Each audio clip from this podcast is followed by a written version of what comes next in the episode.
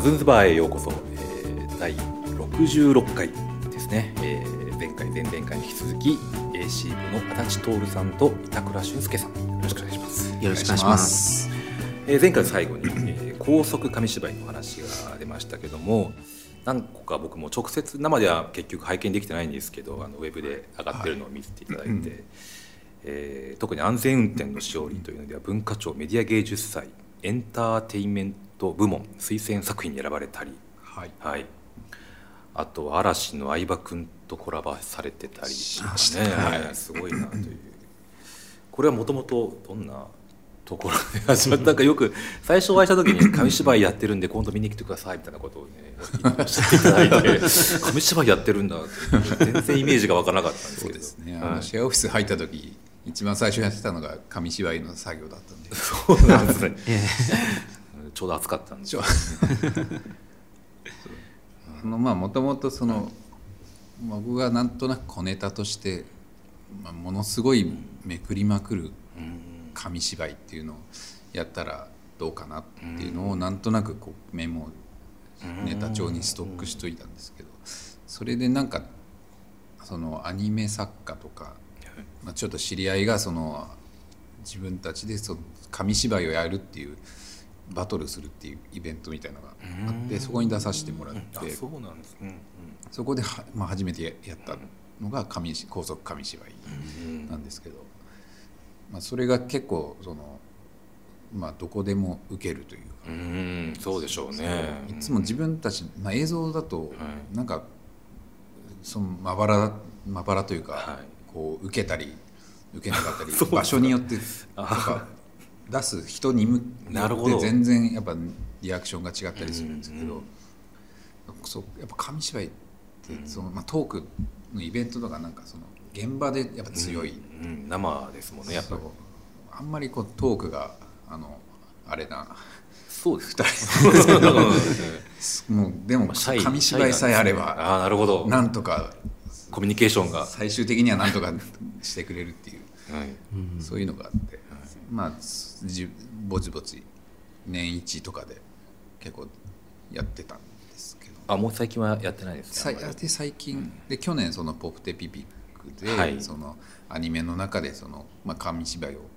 やってください、まあ、一個一本その紙芝居でなんかそのコーナー作ってくださいっていう、まあ、依頼で。でそれで紙芝居でそのネタを一個作ったらその結構反反響があって。でそこでも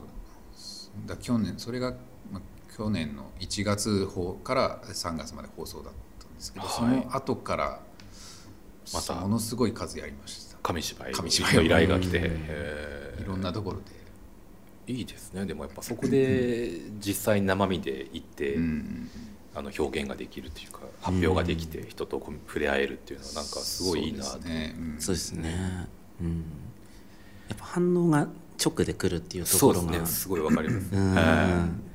経験できないそうですよね。普段どんなに仕事いい仕事しても、まあ、周りのスタッフから喜ばれる声はいただくけど、実際見てる人からの声とかなんか生でとかその場でとかいう声はなかなかもらえなかったり、なんか届かないところにあるようなイメージで、っていうのはありますよね。そうですね。で高速紙芝居もまああの2人でね一緒に読んで2枚の紙芝居がこうまあ、2枚あるいは3枚が展開していったり豆芝居自体が動いたり絵がつながったり分かれたりとかなんかね、そういうんで激しいアクションがあってね、面白いですよね非常に。あれもアフターベクツと結構似てて考え方。考え方まあ分かる気がします、はい、なんかそれをアナログでやってる感覚というか、はい、うん、そうですね。フタークもまあ画面以外に、あの空間があるというかね、うんうん、あそうですよね、それがこう引っ張って動かしたりとか、うん、あそう画面以外の部分みたいな。そのなんかこう、うん、緩い半映像のこの枠の中で、はい、そういう中心がこうなんとなく真ん中にあって、はい、そういう脇はまあ見えてないつもりでいるみたいな、うん、そういうのありますね。うん。そうですね、まあ、レイヤーの、はい、こうめくめくるっていうのがまあレイヤーを重ねる的なこととかだったり、はいはい、確かに。アニメーションのコマをそうですね、書いてるみたいな、普段やってることに 近いというかね、そういうことなんですかね、紙芝居自体はね,、でも普段やってることも高速だから自然と高速紙芝居になったっていうことかもしれないですよね。そうですね。でまあ、高速紙芝居でもお二人でそのキャラクターの声やナレーションをされてますけどもともとその作品でも自分たちで声をやってるんですかね、はい、そうですよねですね、うん、声いいですよね。あありがとうございます。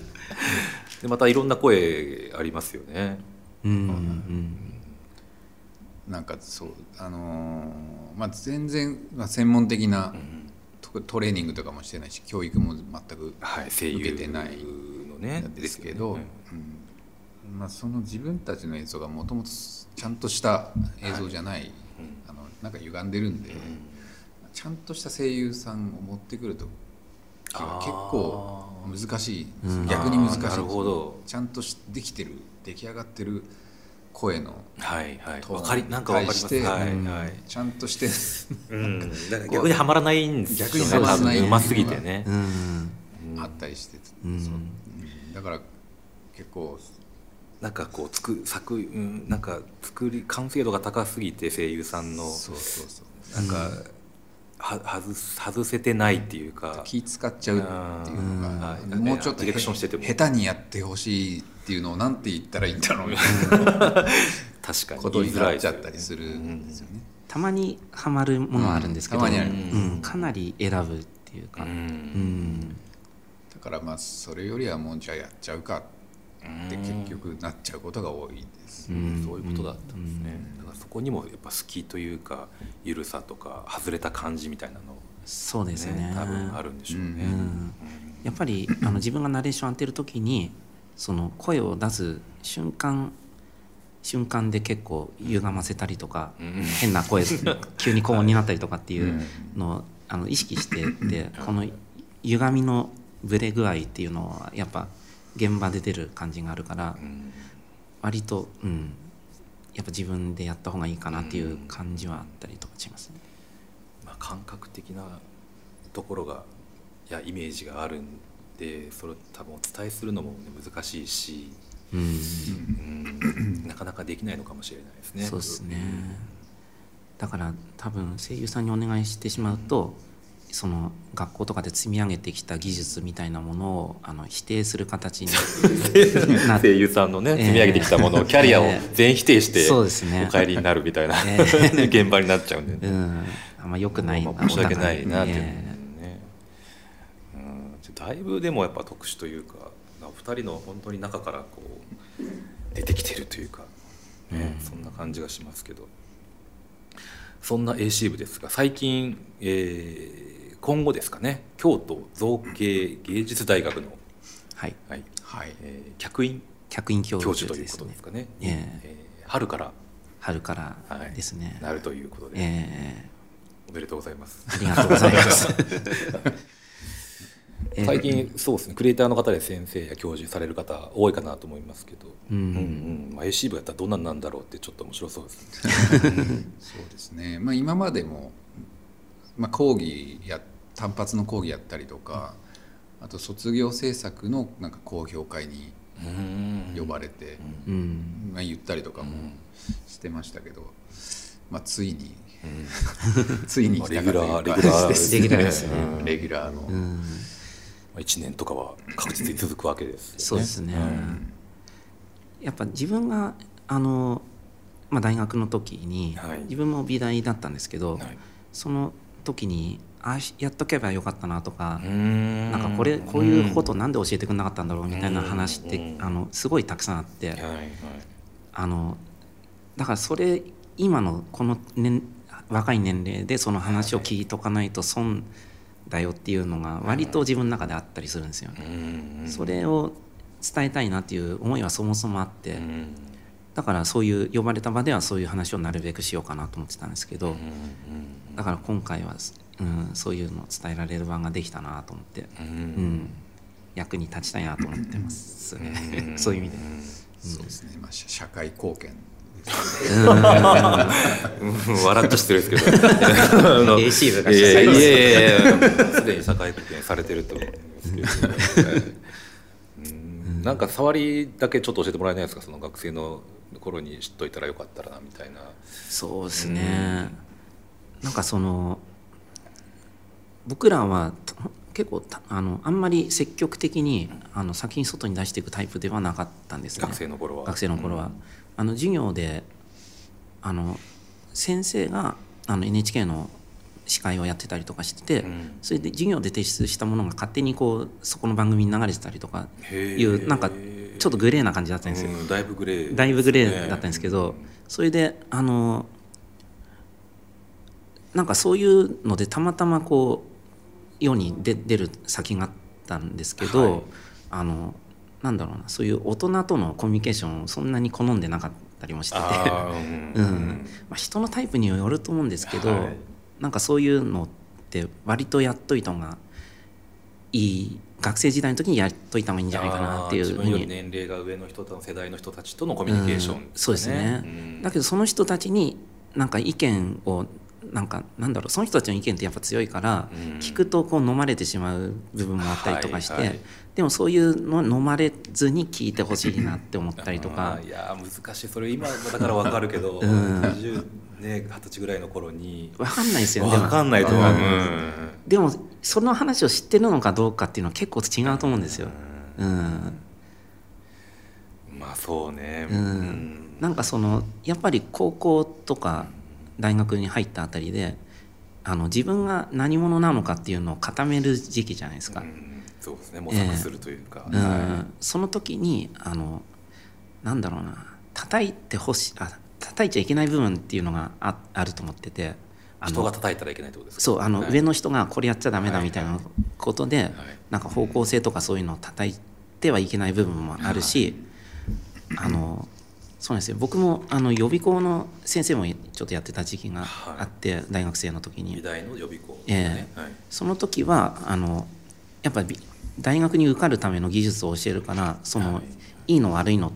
は結構基準があるんですけど、はい、でもそれでも叩いちゃいけないとこも叩いちゃったりとかしてて自分自身もちょっと反省があったりとかしててなんかあのなんだろうなやっぱそれでそういうとこ潰しちゃったっていうところもなんとなく気持ちとして残っててそれをそういうんじゃないんだよっていうのを多分このぐらいの年代の若い大学入りたての子とかっていうのは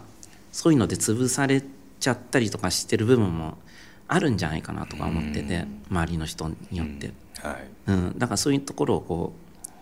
ケアしてあげたりとか。優しいですよね。まあでも僕らの世代は多分そういう理解のあるというか、うん、そういう先生になっていく可能性をいっぱい持ってる世代のような気がして、うん、僕らからが学生だ、まあ、だいぶ石里も違いますけど まあ若かった頃のお年をめあの先生だったような年齢の人たちはやっぱりわかそれも分かんなくてやっぱりやってる人たちが多かったんじゃないかなと思うんうんうん。もう上からこう上からやることが教育だ、うん、正しいと思うことを伝える、うん、っていう人の割合ですけどね、まあ、もちろん人による、ね、そうですね。人によると思いますけど。あの今より多かった。だから今はだいぶ生徒にも優しいしあの新しい表現にも理解があるっていう先生や教授が増えてきてる時代。なのじゃないかなとそうですね。うん、まあ、我々のね学生時代もねあんまり、まあ、理解されなかった。あうちらが、うん、全然理解、ね、理解されるしてくれる先生が本当にごく限られてて、まあ、その人のおかげでやれたっていうのは、いたからいらっしゃったから。けど、まあ、それと同時にまあ理解されなくてもまあ、知ったことかみたいな、うん、あのちょっと反骨心もありつつやってて、まあ、だから、うん